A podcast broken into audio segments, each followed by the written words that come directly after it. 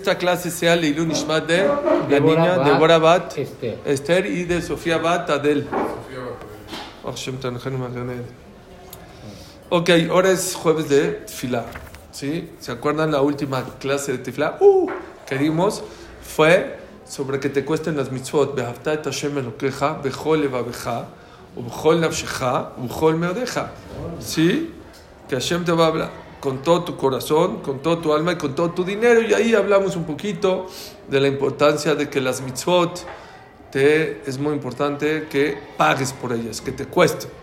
Sigue el, pasuk de ayuda de Barimaele Asher Anochim Etzabecha Yom al.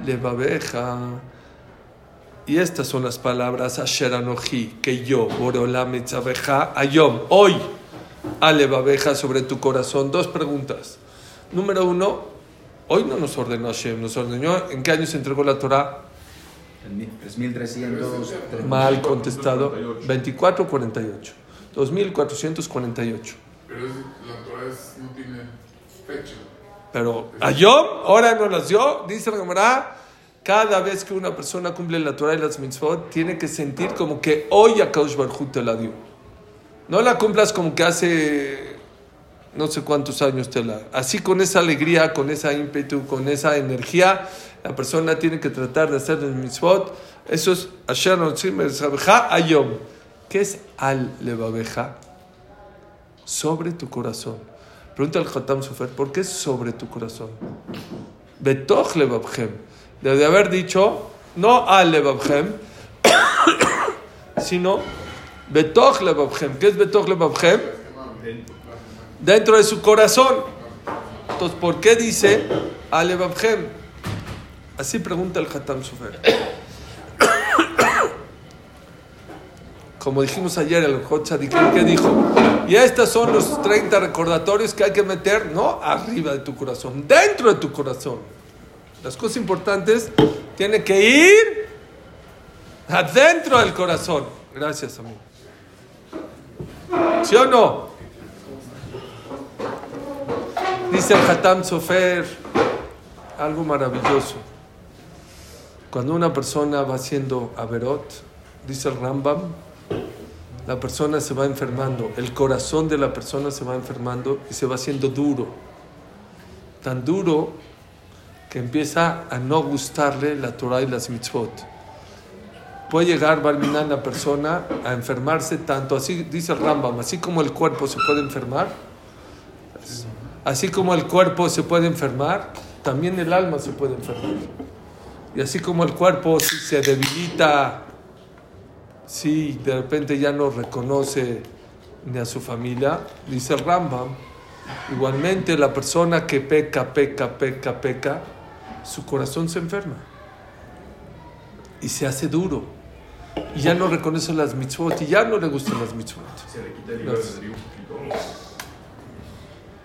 Su libre albedrío cambia, vamos a decir, no se le quita, pero se, cambia su libre albedrío porque ya hay mucha gente, desgraciadamente, que no le gusta Shabbat, Kasher, Tfilim, rezar, no le interesa. ¿Y por qué? Porque se enferma su corazón. Entonces mucha gente dice, ¿para qué invito a una persona a una clase? ¿Para qué le mando una clase? Si igual no le va a entrar. Dice el Hatam Sofer, Amén. Dice el Hatam Sofer, ¿sabes para qué? Porque hay veces que no entra dentro del corazón, pero se queda encima del corazón. Y más Torah y se queda encima de la Torah, enci- encima del corazón, corazón. No entra, pues está en una roca. Pero de repente llega un momento de que tanta Torah hay encima de su corazón, que de repente se ablanda un poco el corazón y toda la Torah que tuvo mucho tiempo, ¡pum! entra al corazón. Y eso lo es lo que lo hace cambiar. Por eso pueden ver gente que está alejadísima, muy alejada. Y de repente hacen cambios 180 grados. ¿Qué pasó? Dice el Hatam Sofer, esa Torah que escucho es un detergente. Y algún día es un ácido. Y a lo mejor al principio no va a entrar luego, luego, pero al Levavhem sobre su corazón y luego le va a entrar. Sigue el otro pasuk. Beshinantam levaneja, bedibarta bam, beshifteja bebeteja, belechteja baderech, shochbeja ukumeja. ¿Cómo me gusta este pasuk? Beshinantam levaneja. Una de las mitzvot más importantes que la persona tiene que hacer es enseñarle a su hijo la Torah y las mitzvot. Beshinantan levaneja. Sí. La gente dice al Rambam, ¿cuáles las primeras palabras que le tienes que enseñar a tu hijo cuando nace? ¿Papá o mamá? ¿Qué se le enseña primero al hijo? Está empezando a hablar. ¿Qué es más importante? Muy bien. Ni papá ni mamá. Dice el Rambam, las primeras palabras que la persona le tiene que enseñar a su hijo es Torah, Tzivah, Lanu, Moshe, Morashah, Keilat, Yaakov. ¿Ok? Es una mitzvah que desgraciadamente mucha gente se ha olvidado de ella. La persona tiene que dedicarse y dar todo su esfuerzo para enseñarle a sus hijos que estudien Torah.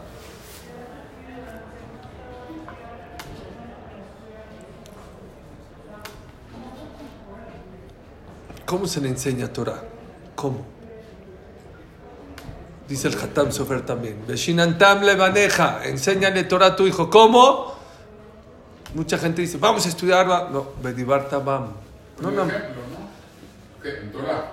Entonces, muy bien, es el primero. Beshinantam levaneja, Bedibar Tabam. Si quieres que tu hijo estudie, tú estudia. Porque si tú no estudias, tu hijo no va a poder estudiar. Con el ejemplo, muy bien. El ejemplo no es una manera de educar, es la única. ¿Escucharon? La única manera de cómo educar es con el ejemplo. Porque si tú hablas y hablas y no actúas, no, tu hijo no, no te va a hacer caso. Dicen que un papá fue con un jajam dijo, jajam, ya hablé con mi hijo para que venga a la clase, por las buenas, por las malas, ya le di regalos, no le di, ya lo castigué, ya todo. No lo puedo hacer, ya no sé qué hacer. Le dijo, ¿tú estudias? Dijo, no, no, pues no. Si tú no estudias, les digo una cosa, yo con estos ojos eh, conozco gente de maravilla, de corazón, valse de acá, que los papás son muy buenos, pero no tienen el zehut de venir a estudiar. No sé, créanme, créanmelo, que hay que tener zehut para venir a estudiar. Ya se los he dicho muchas veces. Y no han venido y no vienen, y estos papás ya tienen, no sé, 70, 80 años. Sus hijos, ya me tocó ver las dos generaciones, no pueden estudiar Torah. Cuidan Shabbat, comen kasher, se ponen tefilim. Gente normal, Sukkot, Lulav, Etrog, Birkat Amazon, todo normal. Pero como el papá no puede venir a estudiar Torah, el hijo se le hereda eso. Entonces, como dijo Amin, Meshinantam le maneja, enséñale a tu hijo cómo. Bedibarta Bam. La mejor manera para enseñarle a tu hijo estudiar es con el ejemplo. Si tú estudias, entonces él va a estudiar. Siempre por la buena. Vean qué bonito dice el Hatam Sofer. Hay otra explicación. ¿Qué es Beshinantam le maneja? Le enseñarás a tu hijo, no nada más le digas, hay mucha gente que la única relación que tiene con su hijo es para la Torah y las mitzvot. ¿Ya te pusiste el teflim? ¿Ya viniste a rezar? ¿Ya dijiste Birkat Amazon? ¿Ya te pusiste la kippah? ¿Ya te pusiste el tzitzit? No. Beshinantam le maneja. ¿Quieres enseñarle Torah a tu hijo? Bedibar Tabam, platica con él. Beshifteja bebeteja. Siéntate en tu casa con él. Échate un vagamon. Ublechteja baderech. Sal a caminar con él. Beshochbeja ubkumeja. Cuando estás, cuando se va a parar y cuando se va a- este, a acostar, estate con él. Mamá, ¿no? Bueno, nosotros venimos a estudiar, pero en general la persona tiene que tener un kesher con su hijo, una relación con su hijo, no nada más de Torah. Tiene que ser una relación en general. Porque si una persona no tiene una relación en general, se ve como por interés, ah, tú nada más lo que te interesa es Torah y lo demás de mi vida no, me, no le interesa. Dicen que en una escuela le estaban preguntando a los, alumnos si su papá los quería. Y uno dice sí, el otro sí, el otro no, el otro sí. Acá uno dijo, mi papá más ama más el cholet, ¿saben qué es el cholet? El jamín, que a mí. Dijo, ¿cómo sabes? Dijo, porque cuando yo estoy dando mi pirush de la perashá en la, en la, en la mesa de Shabbat, en vez de estar escuchando, está él metido en el chole. Los niños, los niños son, son muy sensibles y son, son una esponja, cuidado. Y la gente, déjenme contarles una historia. Hace como 30 años vino a México Ratzvi Rothberg, que es un jam muy importante, muy inteligente. Que mucha gente de México hasta ahorita se aconseja con él. Y viene todavía. Viene a México cada año. Y a mí me, yo salía una vez a la semana, ya se me olvidó decirles en el SPED que dije de Ramatitea Salomón, Zichronol y me faltó decirles algo muy importante. Siempre traten de estar cerca de Talmideh Jajamim. Lo único que yo he visto que es más importante que la Torah, dice la Gemara Masejet Megilat Av Gimel Amud Bet, que Yoter Milimuda. Hay algo más importante que estudiar Torah. Estar pegado a un jajam. Porque aprendes más de un jajam que de la Torah.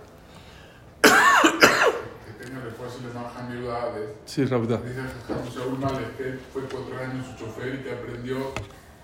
No saben lo que yo, yo, yo, yo, yo soy súper penoso para pedirte de acá. Yo salía con Ramalquiel, yo salía, bueno, salgo con Ramalquiel cuando vine a México, Rab Gabriel Toledano, dijo, no, no, no, con Ratzvi, una vez a la semana, o sea, una vez, no todos los días. No saben las cosas que he aprendido que no se me borran de la vida. Oigan esto. Fuimos a una oficina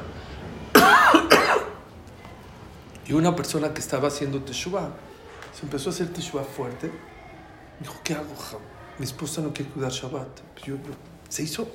De esos que les digo que les entra, yo no puedo sin Shabbat. No puedo, yo no puedo sin Shabbat. Yo ya no puedo sin kasher. ¿Qué hago? Me estoy, estoy volviendo loco.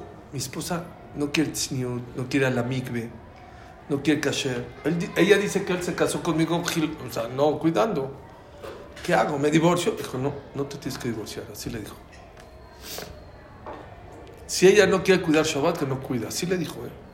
No quiere cuidar Shabbat, que no cuida. No quiere tzniut, no. Kasher te tiene que hacer.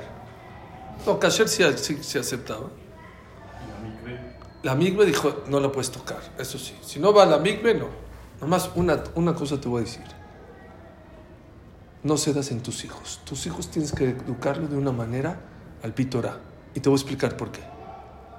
Todo cédele. Lo que ella quiere, pero todo lo que tiene contigo, migbe, no, pues, te está afectando a ti. Eso no. No te quiere dar kasher, no, pues ahí no. Pero tus hijos, así me acuerdo que le dijo, bra kra de abúa. ¿Qué? Bra, kra de agua. Los hijos son las piernas de la persona. ¿Qué es lo que te da altura en la vida? Tus piernas, tus piernas. ¿Hasta dónde va a llegar la persona? ¿Hasta dónde va a llegar la persona después de 120 años? Hasta donde lleguen tus hijos, no hasta donde llegues tú. Pero ¿por qué si los actos del padre en esta vida fueron buenos? Sí. ¿Qué tienen que ver los hijos? Y si el hijo no. Porque una de las responsabilidades más grandes que tenemos en esta vida es lo que te dice Shimantal maneja. Aquí no es suficiente que tú seas doctor. En la Torah te pidan que tú seas doctor y que le enseñes a tus hijos que sean doctor. ¿Por qué?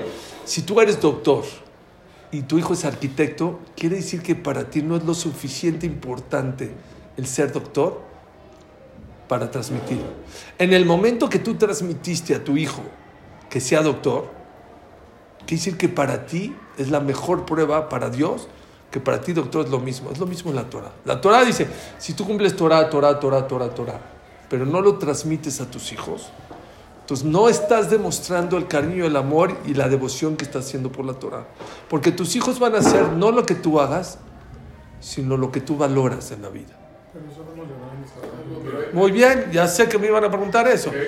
Y si me van a preguntar cómo hay grandes jajamim, que sus hijos... Preciosos. Precioso. Moshe Entonces, siempre les digo, Moshe Rabenu, el Hafetz Haim, el Ravolve, hay muchos, eh, Rav Israel Misalanter, sus hijos. ¿Eh? Rav Shach salió árbitro de fútbol. No salió tan mal, pero... Es. Entonces ¿Qué ahí Rav dice? Rav Jacobson, dice Rav Jacobson, a ti no te van a juzgar por los resultados, te van a juzgar por tu esfuerzo. Tú esforzaste. ¿Para qué? Así dice Rabbi Jacobson. Es un experto en Jinuj. Si tú hiciste todo lo máximo para que tus hijos vayan por buen camino y salieron malos, te van a pagar después de 120 años. ¿Por qué? Tú hiciste lo que tenías que hacer. Pero si tú, ya les dije, te valió tu hijo, no te interesó, y tu hijo se fue de Akshara y se lo encontraron en el cótel, y uno lo jaló a su casa en Shabbat y le gustó, y de hippie se hizo abrej, después de 120 años, y se hizo jajam, te van a castigar. ¿Por qué? ¿Por qué? Si es jajam, No tuviste ningún mérito tú. porque tú te valió gorro, te van a reclamar por qué carambas no te ocupaste en la mitzvah de Jinuj. Bueno, mi hijo es jajam, no, tu hijo es jajam porque lo encontraron allá, no porque tú te esforzaste. Por más que le enseñes y le eduques, no le entra. Por eso es lo que dije, si tú hiciste, nada más una cosa. Mucha gente dice, Albert Einstein, a ver, Albert Einstein, ¿no eres Albert Einstein tú? ¿No me acabas de decir que es Albert Einstein? ¿Sabes qué dice Albert Einstein? Si siempre haces lo mismo, los resultados van a ser los mismos. Hay gente que dice, es que ya le dije a mi hijo 20 veces que se para el minián y no quiere. Pues sí, siempre los mismos. los- Así como eres abusado para los negocios, tienes que ser lo inteligente, suficientemente inteligente para educar a sus hijos. Les voy a, leer, les voy a leer consejos para mí que valen de oro que yo he aprendido en mi vida de Jinuj. Y como dijo una vez el Hafetz Haim, eh, no quiere decir que yo los he hecho, pero con el tiempo me he dado cuenta que son muy sabios y hay que aplicarlos. Los que se van a casar, los que van a tener hijos, los que están hijos, tienen que llevarlos a cabo. ¿Ven qué consejos tan maravillosos? Los del Zoom a lo mejor no van a dar mucho tiempo, pero bueno.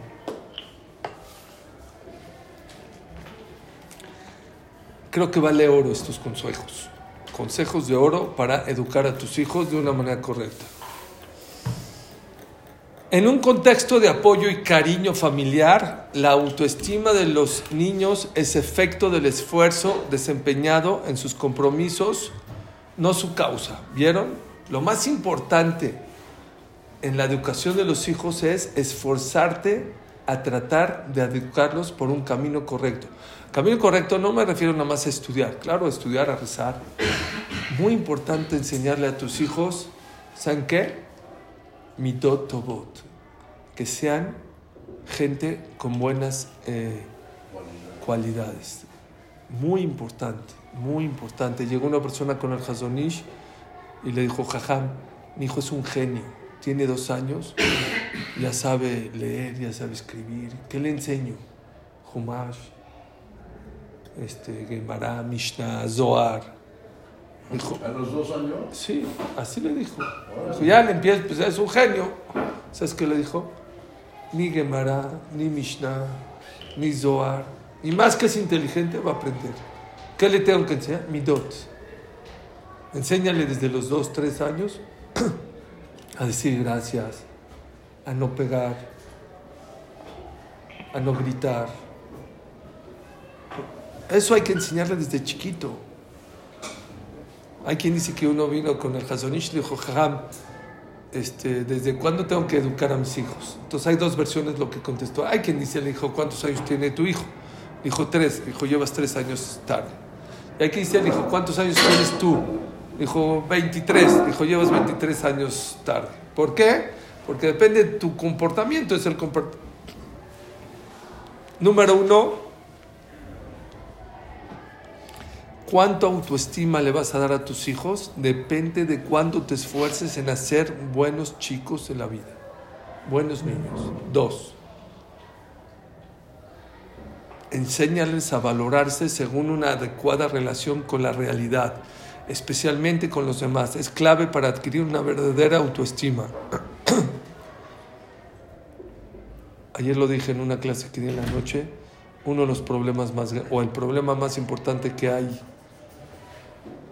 interpersonales, dice Raftuar, que es falta de autoestima. Y uno de los problemas por qué los niños no tienen autoestima, sí. Y él escribió más de 30 libros sobre la autoestima. Y él dijo, ¿por qué? Porque ese es el problema más grande que hay en la gente. No es que te dijo, no es que te las... Es que tú no tienes, sí, no tienes autoestima. ¿Cómo se le da autoestima a los niños? Enséñalos a valorarse por sí solo, no por los comentarios de los demás. Tú vales por lo que eres, por las cualidades, por lo que, lo que has logrado en la vida. Muy importante darles autoestima a los niños. Aunque yo siempre hablo de ponerles límites a los niños, la persona, viene un artículo de una psicóloga de Estados Unidos que dijo, la persona que cuando su hijo le pide algo, siempre le dice no, no, no, no, no, no, le baja la autoestima. Claro que hay que poner límites, pero el que no le da a su hijo lo que le pide, le baja la autoestima. Todo no, no. Entonces, ¿cómo se le da? Yo digo cuánto, cuándo y cómo. Sí te voy a dar. Pero no lo que tú pides, no cuando tú quieras y no como tú lo quieres. Pero aquí hay gente que dice todo no a su hijo, le baja la autoestima. Esta estás fuertísima. Hijo, ¿cómo me hizo ruido esta frase? Si quieres cosechar, siembre a tiempo. ¿Oyeron? Yo no puedo cosechar en abril si no sembré en noviembre o en octubre. Hay gente que quiere cosechar cuando nunca sembró. No se puede.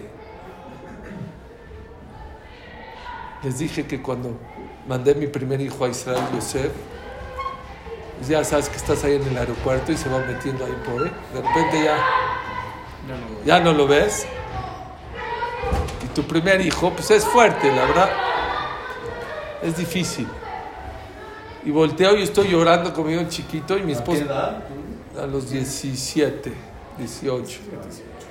Bueno, pero es difícil, no lo vas a ver un año. Pero. Y llegué a tener cuatro hijos al mismo tiempo en Israel. Yosef, Jaim, David y, Jaim. Los cuatro al mismo tiempo. Es difícil. Entonces estaba llorando yo y mi esposa también estaba llorando. Y no sé, se me ocurrió este pshat. Dice el, dice el, el Salmo el 2021, Azorim Bedimá, Berreina Exor. Los que siembran con lágrimas van a cosechar con alegría. Entonces le dije a mi esposa, ¿sabes por qué la gente siembra con lágrimas? Porque no sabe lo que va a cosechar. Si tú y yo ahorita veríamos todo el beneficio que van a tener nuestros hijos ahorita que mandemos a Israel, lo que van a aprender, lo que se van a independizar, lo que van a valorar, lo que se van a hacer grandes, no lloraríamos. Es lo que dice acá. La persona tiene que sembrar. ¿Quieres cosechar en la vida? Tienes que sembrar. Si no siembras, pues ¿cómo vas a cosechar? Como dice Shlomo Melech en hay tiempos para sembrar y hay momentos para cosechar. Hay muchos jóvenes que quieren cosechar sin sembrar, está difíciles. Hay muchos papás que quieren ver a, a sus hijos buenos, pero nunca, nunca se ocuparon de ellos. Nunca les dedicaron tiempo. Hoy más que nunca, yo la verdad, cada vez veo más papás que le dedican más a Netflix y a la tele y al celular y a todo que a la educación de los hijos.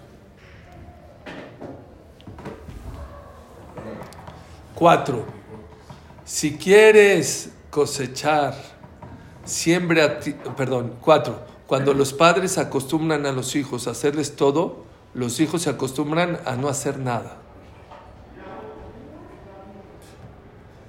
Repito, está fuertísima. Cuando tú le haces todo a tu hijo, lo estás enseñando a no hacer nada en la vida. No le pasa nada si un domingo hace su cama. No le pasa nada si recoge.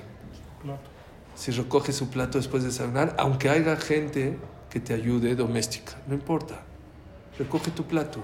No pasa nada.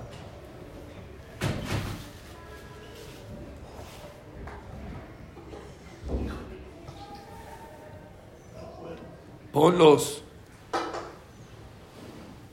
Ponlos a chambear, a trabajar a tus hijos, no pasa nada. Cinco. Mediocridad, la, la pereza, la comunidad, la incapacidad, la negligencia. Esos son los, son los adjetivos que escuchará tu hijo si no le enseñas el valor del esfuerzo. También está muy fuerte. Si tú no le enseñas, va de la mano con la de atrás Si tú le haces todo a tu hijo, va a hacer nada en la vida. ¿Por qué? Porque no le enseñas la importancia de esforzarse en la vida. Todo es peladito y a la boca. Y cuando un niño crece sin esfuerzo, se va a topar con mediocridad, con pereza, con comodidad, con incapacidad y con negligencia. Esos son los temas que te vas a topar con la vida. No pasa nada.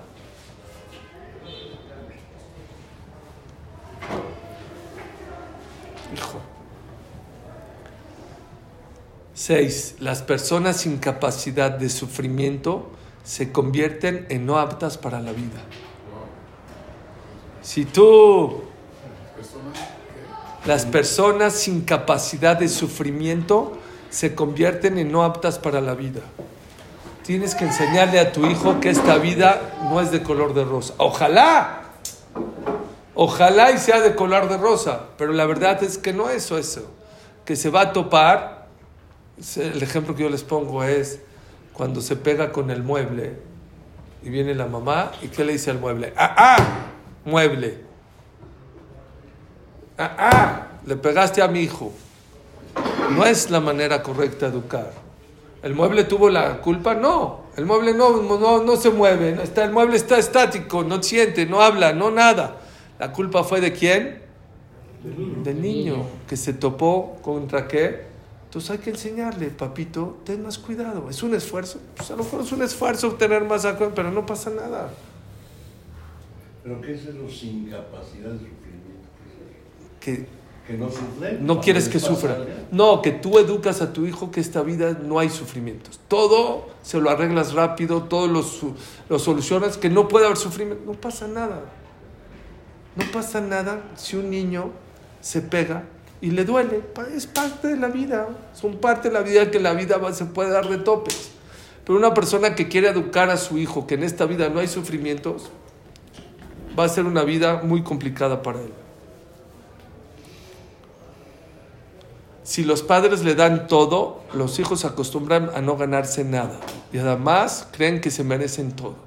Esto nos pasa muchísimo. Los psicólogos, los jajamim hablan. Vienes y le vas a dar un dulce a tu hijo. Hoy en día no le das un dulce. Bueno, yo a mis nietos les doy cuatro, seis. ¿Por qué? Dale un dulce. Vienes y le traes diez juguetes. No, ¿por qué? Dale un juguete. Cuando tú educas a tu hijo a que lo tenga todo, los hijos se acostumbran a no ganarse nada y además creen que ya se merecen todo. Ya después, ya no va a poder. ¿Eh? Los, los abuelos nomás chiqueamos, pero no echarlos a perder. Hay que tener mucho cuidado. Tienes razón. Los abuelos no estamos para educar a los, a los nietos. Ni es bueno meterse porque luego hay problemas ahí, Shalom Bay. Pero, pero, pero, no los puedes echar a perder. Porque muchos abuelos, te voy a contar una historia. Una vez hablé de Jinuj en, en Share, en Shabbat. Muchas Shabbat me habla un chavo. Hablé de esto, de no darles tantas cosas a los. Hace muchos años. Me dijo, Suri, es que no sé, es que te- tengo un problema muy grande con mi esposa. ¿Qué pasó? No, es que le regaló mi suegro un iPad a mi hijo. ¿Cómo puede ser? No sé qué. Me empezó a echar un rollo del iPad que no sé. Y yo dentro de mí decía, bueno, no es lo mejor, no está tan grave. Bueno, no, no es lo, está bien, no hay que tener tantos lujos. Vamos a hablar ahorita de los lujos. No entendía qué tal. Estaba enojado y me habló Motzai Shabbat a mi casa y todo. Hasta que le pregunté, oye, ¿cuántos años tiene tu hijo? Me dice, dos años. Le dije, ah, pues entendí. Si un abuelo le, le regala un iPad a un niño de dos años, ¿qué le está haciendo? Lo está matando. Porque a los cuatro, ¿qué va a querer? Y a los ocho, ¿qué va a querer? Esto de tener capacidad de sufrimiento, te voy a decir a qué me refiero, Lalito. Para los otros son- Miren, para miren cómo lo estamos haciendo. Ahorita, dale a un niño a que lea un libro.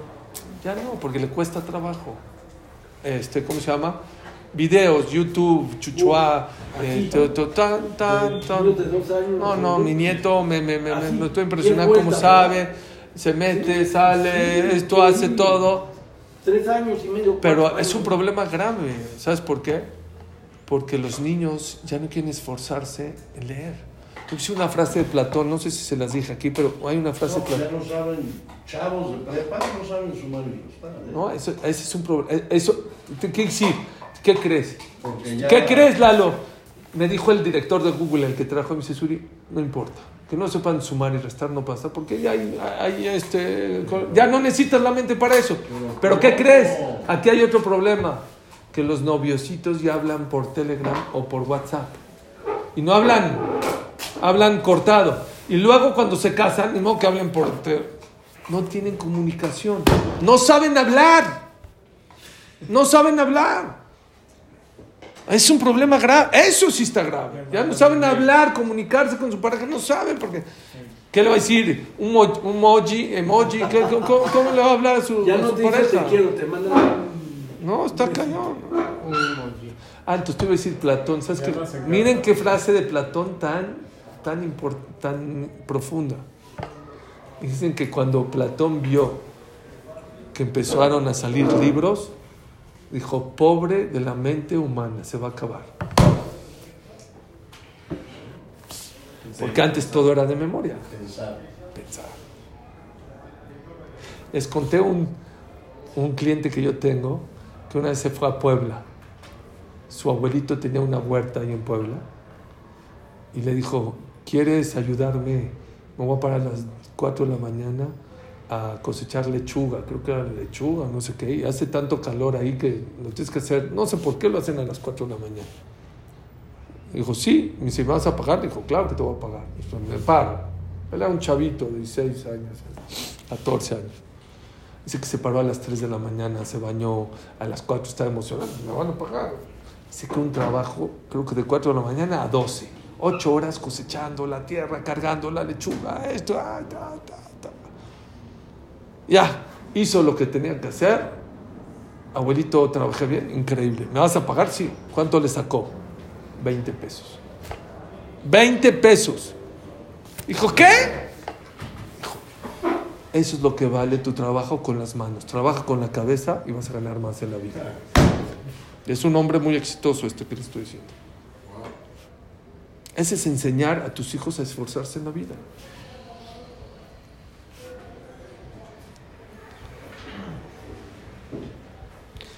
Bueno, ya dijimos la importancia del ejemplo. El ejemplo tiene una gran importancia, especialmente el de los padres. Bueno, es necesario cierta exigencia por parte de los adultos. De ahí pasará a autoexigencia. Una vez, ¿se acuerdan de la pandemia? Un amigo mío me dijo, Suri, este, me voy a ir a Acapulco, pero no, era Pesaj. Me dijo, no, esa casa no está bien, cayó le Pesaj, pero ¿qué hago? No sé qué, papá. Dijo, tengo mi casa en Cuernavaca, pero en Acapulco no es mi casa y no está muy caché le Pesaj, no sé qué. Dije, ¿pero por qué te vas a Acapulco si tienes tu casa en Cuernavaca? Dice, no, porque era la pandemia y no se puede salir.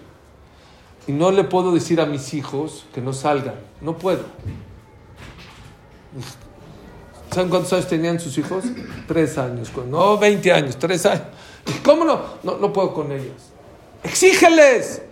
Ahora los niños, los papás le tienen miedo a los hijos. No le tengas miedo a tu hijo.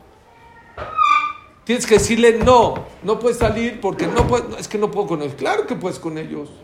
Eres tu papá. La gente, claro que todo por la buena y todo bonito y todo eso. Yo no digo que hay que ser por la mala. Pero ahora los papás les da miedo exig- exigirle a los hijos. No. El día que tú le enseñes a exigir a tus hijos, llegará un momento que ellos se van a exigir a sí mismos. Pero aquella persona que no le exige a sus hijos, mañana ellos tampoco se van a exigir a ellos mismos.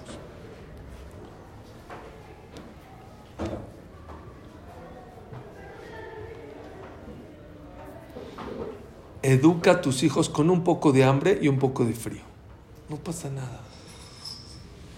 No se refiere literal a eso. Dijo Carl Olnone, una de las mejores cosas que le pueden pasar a tu hijo es que se aburra. Que se aburra. No, Barminan, a ver, ponle el iPad, ponle el... No pasa nada. Que se aburra. ¿Sabes por qué? Porque cuando se aburra empieza a agarrar un vaso de plástico y agarra la botella y este es el policía y este es el... Y empieza su cabeza a imaginarse y a desarrollarse. No pasa nada Que si un día se aburre tu hijo. Y como les dije, hay que darles, pero si viene tu hijo, quiero estos tenis de no sé cuánto, no, te voy a comprar unos menos y no pasa nada. No pasa nada. Déjalos que no. Dice, hay un midrash que dice que Rabbi Akiva fue a juntarse de acá a una ciudad. Y escuchó, iba pasando por fuera de una casa de un muy rico, que estaba diciendo a su esposa, no compres dos jitomates, un jitomate, así como que cosa muy ractíquita, muy así básica. Fue Rabbi Akiva a juntarse acá a toda la ciudad, a él ni dije, ¿para qué entro? Si está, si está diciendo que comida básico, le dijo, este, ya se iba, y vino este rico y dijo, oye, ¿por qué no viniste a mi casa? Dice, te digo la verdad, pasé por afuera y escuché eso. Dijo, no, no, no, estás equivocado, Rabbi Akiva. Yo a mi casa soy conformista con mis hijos para que después lo que tengan en la vida sean felices. Pero para dar, yo doy con mano abierta. Dice el Pirkabot,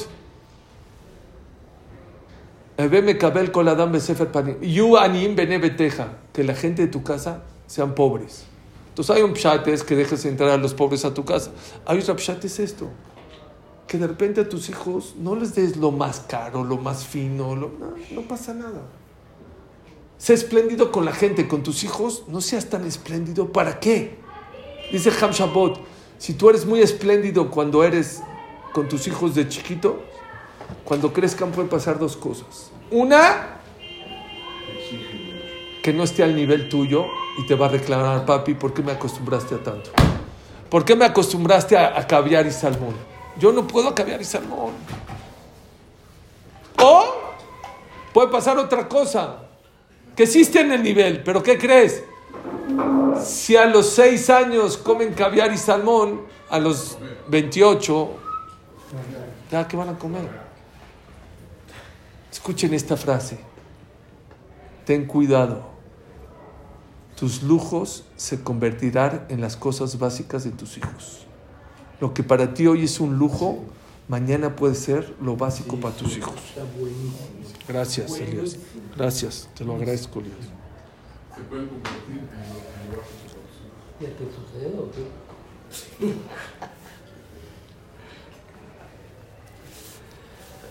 qué? Hay muchos papás, es el número 12. La tolerancia y la frustración es una lección que se aprende en el seno de la familia. Tolerancia y frustración.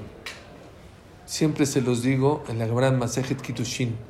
La Mishnah en Masejet Kitushin dice que una de las cosas que hay que enseñarle a tu hijo, le tienes que hacer Brit Milá, pidión, casarlo, un oficio. Hay una quinta, enseñarle a nadar. Como que no entra. Como que no está en la misma línea, ¿no? ¿Qué tiene que ver nadar con, con, con Brit Milá, con casarse? No, es diferente. Entonces hay quien dice que antes vivían en los campos y habían ríos y era una manera de sobrevivir. Se caía un río, tenían que saber nadar. El Hatam Sofer dice, o el Meiri dice otra explicación. Dice el Hatam Sofer, dice el Hatam Sofer Blanquito, dice, ¿sabes a qué se refiere a enseñarle a nadar? Dice David Amelech, Kibau Maim at Nafesh. El agua ya, ya me hasta las narices. El agua es comparado a los problemas en la vida. Ahora sí se entiende perfecto la Mishnah en Kiddushin. Hay que darle Brit Milá, hay que casarlo, hay que enseñarle un oficio. Hay otra cosa muy importante en la vida. Enseñarle a salir de sus problemas a tus hijos. Eso es enseñarle a nadar. Que no se ahoguen en un, un vaso de agua. Es lo que hice acá. Que no se frustren. Suri Katán tiene una pregunta. ¿Cómo le enseño? Hay millones de tipos de problemas. Yo no sé si, o sea, que Dios los cuide y los proteja, pero tú no sabes qué. ¿Saben cuál es la contestación? Cuando tú tienes un problema, ¿cómo reaccionas? Te frustras, te tiras a la cama, lloras o sales. Es lo que dice acá. La frustración y la paciencia en la vida depende de lo que ven en la casa. Si ellos ven que su papá se deprima, les voy a decir una estadística triste de la comunidad. El 80 o 90% de la gente que pide ayuda, sus papás pedían ayuda. Se acostumbran. Si mi papá pide ayuda, yo también pido ayuda. Yo creo que es un...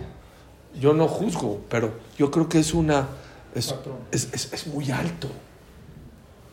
Porque mi papá ya es pasivo, se frustra, soy la anchoa, soy salado. Eso tus hijos lo aprenden. No, pero muchos reaccionaron justamente al revés, no aguantaron esa situación y volaron Sí, turbo. es el 20%. Sí. El 80% no es así. Ah, ¿es el 20? El nomás? A lo 20. mejor el 10. O el 10. Sí, sí. Qué triste. Sí, sí, sí. Lo que dice acá. Una de las cosas, qué sabia frase esto. Una de las cosas más importantes que le tienes que enseñar a tu hijo es no te frustres. Tienes que saber lidiar con la presión de tus problemas. Les dije que una vez vi a Aaron Kotler, tiene que juntar millones de dólares para mantener Lakewood. Y el que conoce a Aaron Kotler siempre está sonriendo. Le dije, Aaron, ¿de qué te ríes? ¿Qué te ríes? Dice, ¿cómo? Soy el hombre más feliz de la tierra. Ayudo a mantener a 7000 Talmideh Jamim, soy el hombre. Dije, sí, pero, a ver, junta. La carga, claro. Tú vendes iPhones, a ver, vende 25 millones de dólares de iPhones. Él los junta, no vende, los junta. Me dijo Suri, yo conozco no, no millonarios, billonarios. Billonarios. Que también tienes problemas. Y también tienes presiones. Me dijo, en esta vida tienes que saber controlar tus presiones. Saber vivir con tus problemas. Saber controlar con tus problemas. Hay gente que tiene un problema y se pone como loco y se entristece y grita o se deprime. ay, ya. Y hay gente que sabe controlar sus problemas. Y todos tenemos problemas en la vida. Todos. Desde el más chico hasta el más grande. Todos en la vida tenemos retos. Yo no digo problemas, tenemos retos. Y hay que saber no frustrarse. Les digo una cosa, me dijo una rabanit que Winter de Koliakov le dio una ventona a Benebrac hace, no sé, 30 años. Y dijo una cosa tan sabia. Dice que ella educó a sus hijas a eso, a no frustrarse cuando hay un problema, a actuar. Hay gente que cuando tiene un problema se, se, se cae. Y hay gente que al revés saca, saca fuerzas y empieza a hacer cosas.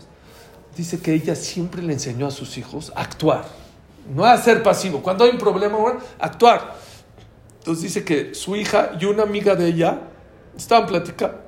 Y el hijo de la amiga estaba en un barandal y se iba a caer. ¿Qué hizo la amiga? ¡Ah! ¿Qué hizo su hija? Fue y lo agarró. Es lo que hay que hacer en la vida. En la vida no hay que frustrarse, hay que actuar.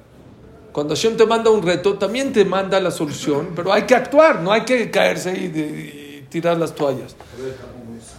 ¿Eh? el decía, no te preocupes, ocúpate. Ocúpate. Me encanta. Te voy a decir otra frase parecida que a mí me encanta de Rav Shmuel Kaminevsky.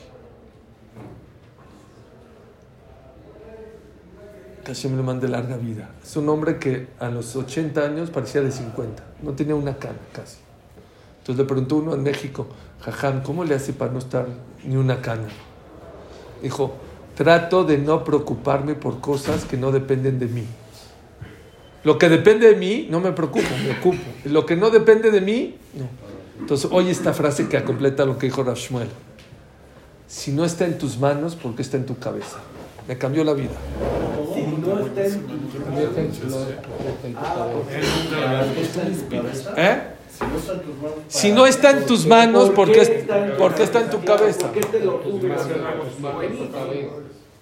Si no está en tus manos, bueno. Y si está en tus manos, actúa.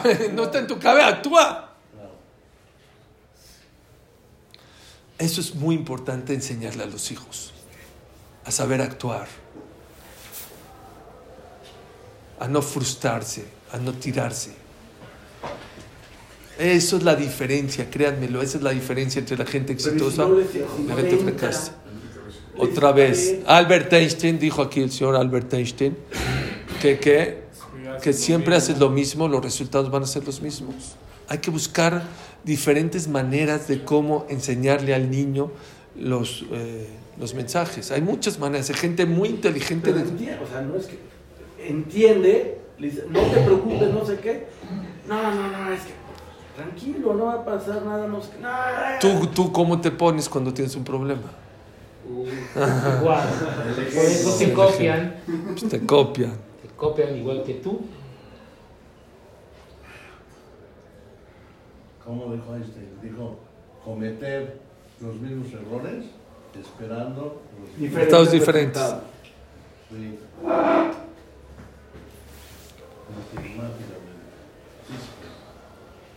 Híjole. Otra cosa muy importante. Tienes que enseñarle a tus hijos a reconocer los fracasos.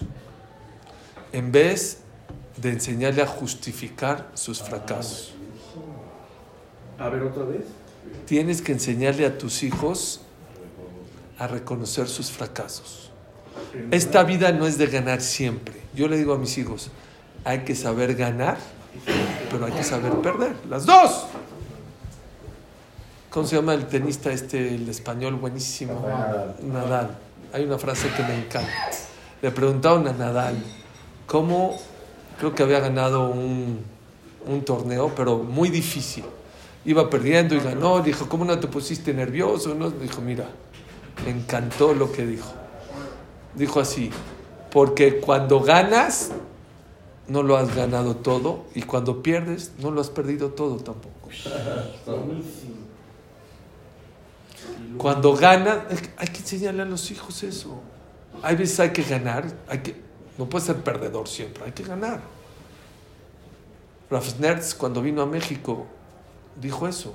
Una de las naturalezas del ser humano tiene que ganar en los negocios, en Torah, en una competencia, en, en- cualidades, en lo que sea, pero, pero no tiene que ganar siempre. No, la naturaleza del hombre que necesita ganar, se necesita ganar, ser triunfador, pero no siempre. Entonces hay que enseñarle a los hijos que hay que saber ganar y hay que saber perder.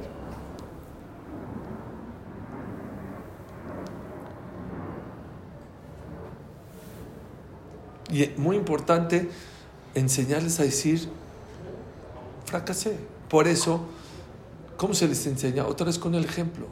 Hay veces una persona viene cansada, enojada, malhumorada y grita en la casa o se enoja o regaña además a los hijos. Al otro día hay que decirle, perdón, me equivoqué.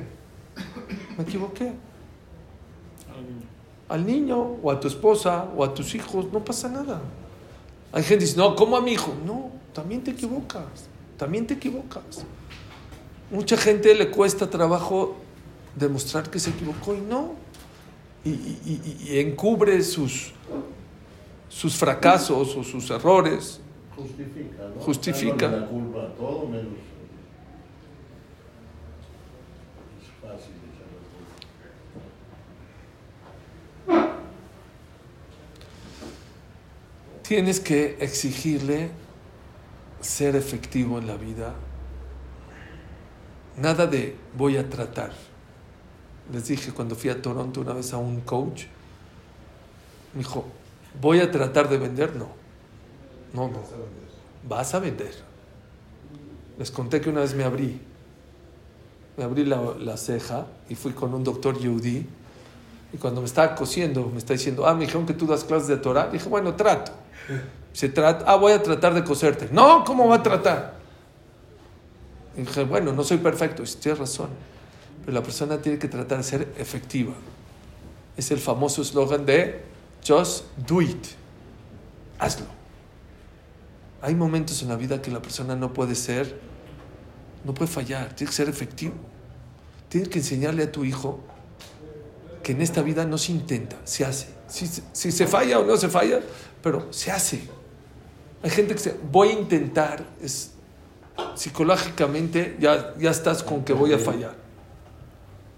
Súbete al ring a los tronos. Si te dan knockout, te doy knockout, pero súbete al ring.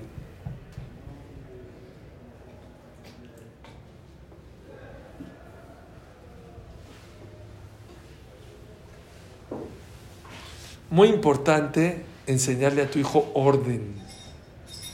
Orden en la vida. Yo me acuerdo en la Yeshiva,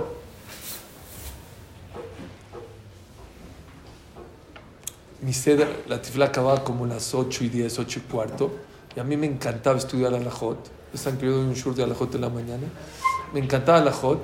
Y a las 9 ya era el desayuno y 9 y media ya era Gemara. Entonces yo le decía a Jamenezier, yo quiero estudiar, porque a veces la tifla acababa a 8 y media. Media hora para mí no me sabía alajot. ¿sabes qué? Yo voy a estudiar hasta las 9 y cuarto alajot. Desayuno de 9 y cuarto a 9 y 45 y subo a Gemara. Dijo, no. ¿Pero por qué? Tienes que aprender a tener orden en la vida. Si el ceder es 9 a 9 y media, 9 y media. Si es a la, tienes que tener disciplina. Hay que enseñarle a los hijos orden, disciplina. Siempre les he dicho, la motivación te para de la cama. Eso lo dice muy bien Eduardo. La motivación te para de la cama. La disciplina es lo que te hace crecer en la vida. La alegría también, muy importante, muy importante, dijo Rabbi Jacobson. Estaba en un foro muy grande, les dijo, a ver, ¿quién de aquí quiere criar hijos exitosos? Yo les pregunto, que levante la mano el que quiere criar hijos exitosos. Todos. Si quieren criar hijos exitosos, críen hijos felices y seguramente van a criar hijos exitosos. Críen hijos tristes, seguro van a caer hijos este, fracasados. Hijo Rabbi Jacobson, ¿y cómo se cría hijos felices? Si tú eres feliz. Si siempre que llegas a tu casa estás con de Shabbat, sargento mal pagado y eso, es lo que te está haciendo a tu hijo. Hay otra muy importante. ¿Quién es bueno en deportes aquí? ¿Quién se acuerda? No en estas Olimpiadas, las pasadas, un mexicano ganó oro en una prueba muy difícil. Eh, no me acuerdo, un Flores, no, no me acuerdo. Eran, tenía que correr y tirar al arco. No, era, no sé, era una prueba muy complicada, ganó oro. Jabalina. No, eran muchas pruebas juntas, no me acuerdo. Luego, luego la vez, pero se me olvidó el nombre. Y New Balance lo patrocinaba. Y mi amigo Isaac Reddy, que venía aquí a las clases, que ya no viene, pero aquí nos, nos, este, nos escucha y nos hace favor de subir las clases a SoundCloud. Que Hashem le pague con larga vida éxito. ¿Qué creen? Me dijo Suri, está, como es, re- acaba de regresar este cuate, y está la te- Televisa y TV Azteca lo va, a, lo va a entrevistar aquí en mi oficina. ¿Quieres llegar tú y lo entrevistas antes que TV Azteca y Televisa? Le dije, ahí voy para allá. Igual la no- New Balance era mi cliente, entonces dije, voy. Llegué, le dije, ¿me puedes decir cuál fue tu secreto? dije, yo hablo con jóvenes. ¿Cuál es tu secreto en la vida para tener oro? Fue, creo, el único de todos los mexicanos, creo que habían ido 100, no sé cuántos atletas, el único que tuvo oro fue él. Dijo, mira, Suri, mi papá era militar. Mi papá me enseñó algo en la vida. En la vida hay que ponerse objetivos, metas. Y está muy fácil, le dijo así su papá que es militar. Tú todos los días en la mañana tienes que ponerte a dónde quieres llegar. Y saber, esto que estoy haciendo, ¿me está acercando a mi meta o me está alejando? Si te está acercando, hazla con todas tus ganas. Si te está alejando, aléjate con todas tus fuerzas. Y eso es lo que me hizo llegar a poder lograrlo. Una de las cosas muy importantes que hay que enseñarle a sus hijos es ponerse objetivos en la vida. Tú agarra ahorita, ¿se acuerdan de este Phelps?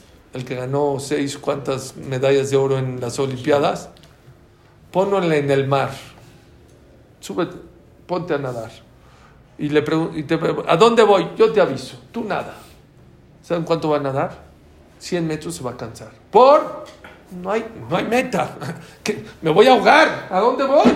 ¿A dónde? ¿Nado a dónde?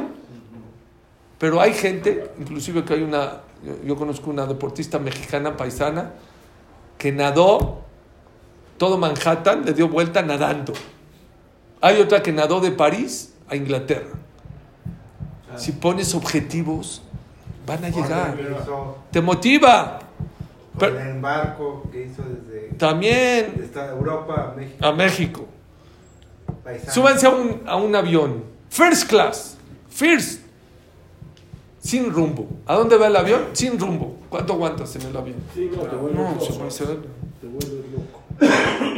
Pero si te dicen, 40 horas a China. ¿Te vas? ¿Te vas? ¿Por qué voy a China? Uno de los problemas grandes de, no, de la educación de nuestros hijos es que nuestros hijos, no- bueno, nosotros no tenemos metas en la vida. Ponte metas. Uno de los consejos que yo les doy a los muchachos cuando se van a Israel, uy, sí, se hizo tardísimo. Me voy a tardar cinco minutos más rapidísimo. Adelante. Rapidísimo. Es ponte metas. Vas a ir a Israel y ¿qué vas a estudiar? No, voy a acabar el Mesilat de Sharim, voy a acabar Masejet Kiddushim. Pon- pónganse metas. No, hay gente que dice, voy a la clase. No, yo me comprometo a venir a la clase lunes y martes. Y eso es inamovible. En, en los negocios, esto, esto me, lo, me lo van a agradecer. Pongan una hoja en blanco y, y cuando lleguen a su oficina temprano o un día antes, pongan por orden de prioridad, así dice Stefan Covey en su libro de Los siete hábitos de la gente altamente efectiva, pongan lo más importante en el número uno, luego el dos, luego el tres, luego el cuatro. Son objetivos. ¿Y qué creen? Al otro día tachen lo que hicieron. Eso te va a ayudar a hacer las cosas, a hacer las cosas más importantes, porque dice Stefan Covey, hay gente que se pasa haciendo cosas urgentes, no importantes. Porque lo va empujando, empujando, empujando, y se pasa haciendo las cosas de la vida, las urgentes y no las importantes.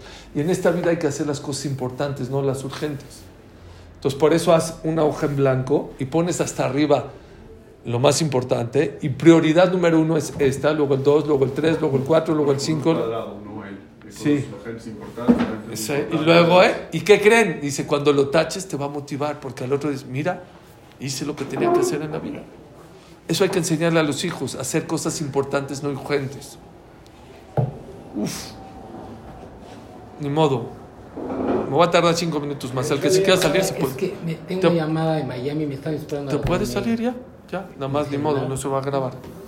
No, se No pasa nada. Ahorita te la mando, perdón, ¿eh? Yo Ya vi.